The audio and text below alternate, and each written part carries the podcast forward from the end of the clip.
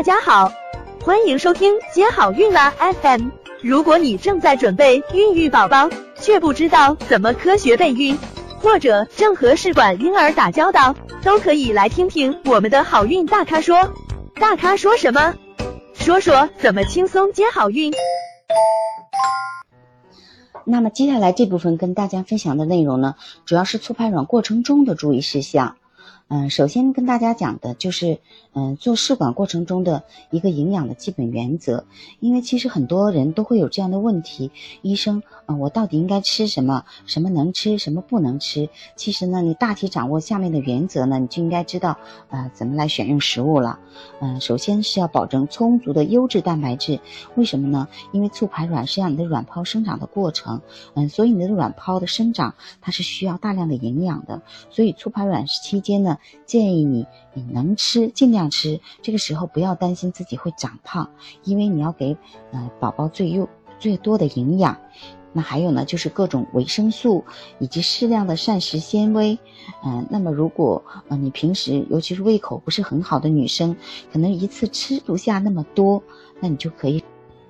那有些女孩子啊。可能平时就不是胃口很好，他吃不下那么多，怎么办呢？就可以少食多餐，嗯，就可以一次嗯少吃点，但是可以多吃几次，而且吃的食物呢，嗯，应该是容易消化的，又是比较干净的，嗯，然后嗯要预防两件事情，一件事情是你吃了不干净的食物导致你拉肚子了，还有一个呢就是要预防便秘啊，那这些呢对你身体都是不好的，嗯，不要说过度的饮用很多的水，啊，适当的饮水就好。嗯，这个期间呢，嗯，慎用其他药物，因为比如说你喝一些中药，呃，可能说中医有助于调理，但是由于我们西医，嗯，和中医它有的时候是脱节的。如果说是这个懂中医、东西医结合的人给你促排还好，但是如果你在西医的促排过程中，你又吃了一些中药的促排，这个之间可能会有一些不适应的状况，所以不建议同时服用中药。嗯，还有就是一些凉茶呀，很冰的东西呢，在促排卵的期间呢，最好不要吃。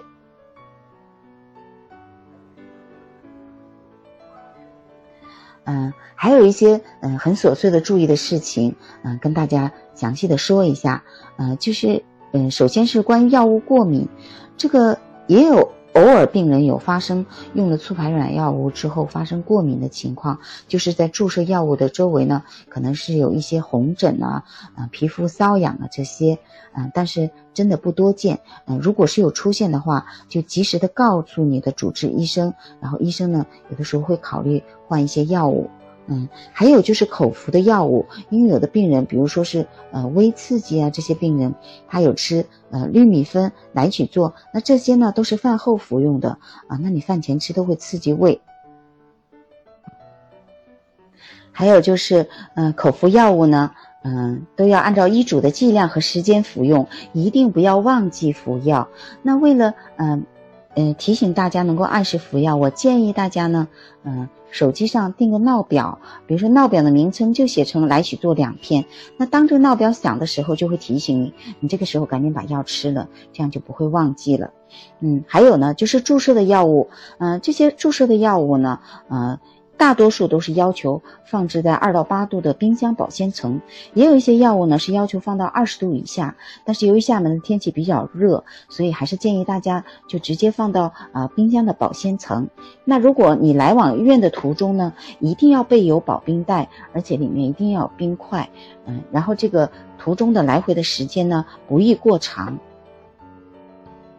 嗯，因为天气这么热，如果是你来回呃途中，然后又去其他地方办事情，可能中间时间太久了，可能呃冰化了，那么药物的药效呢可能也会差一些。那么药物呃注射后如果有剩余的，务必将药物放到冰箱的保鲜层，因为。比如说啊，普利康笔，我们在打普利康的时候，那剩下的普利康，嗯，还在笔里面放着，嗯，可能有的时候就忘记了，没有把笔放到冰箱里。可是第二天打开了以后，一看这个笔的药忘记放了，那这个药就不能用了。嗯，所以大家一定要记得，剩余的药还是要很好的，嗯，放到冰箱的保鲜层里面去，一定不是冷冻层。还有就是药物的注射方法，那普利康呢是皮下注射，果那芬呢也是皮下，赫美奇是也是皮下注射，加尼瑞克和斯泽凯这类拮抗剂也是皮下注射。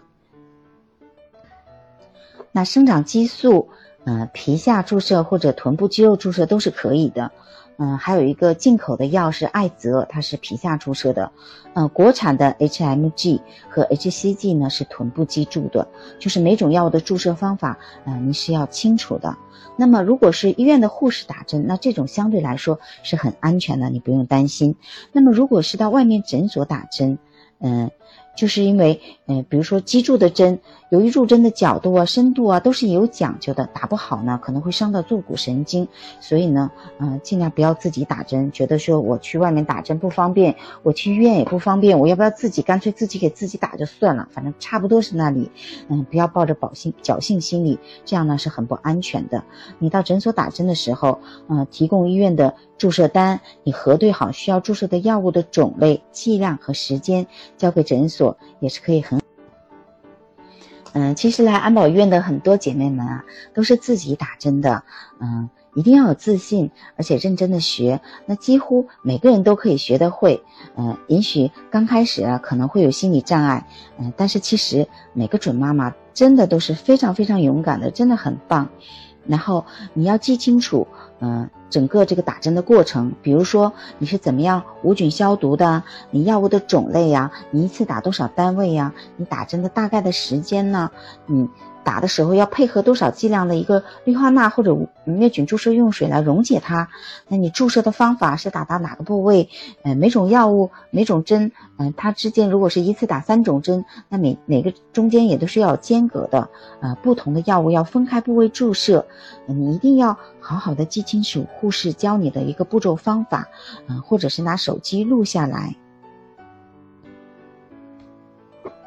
最好呢，嗯，是在护士的指导下自己动手操作一次，嗯，毕竟呢，你看别人做和自己做完全是两个概念。那也有的女生呢，呃，真的是非常害怕，啊，也有的男生，呃，很愿意为他做这个事情，因为也是为了生宝宝嘛，是夫妻两个人的事情了。那这个时候呢，就要给这些认真的学习打针的男生呢点赞了。嗯，那一般呢，如果是皮下的，是打肚脐旁边，嗯，三公分左右的位置，嗯，将肚子上你肉肉最多的地方捏起来一块儿来，嗯，捏起来呢，这样打针的时候会更舒服一些，嗯，这个时候胖一点的美女，这个时候是不是就有有优势了？因为你肚皮上的肉非常多，很瘦的女生这个时候就发现一掐没有肉，这针感觉怎么好像能打的地方比较少啊？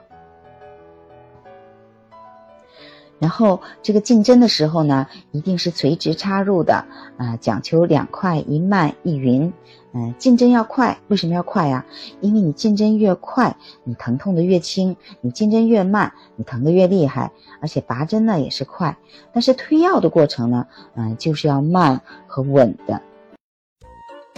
想了解更多备孕和试管的内容，可以在微信公众号搜索“接好运”，关注我们，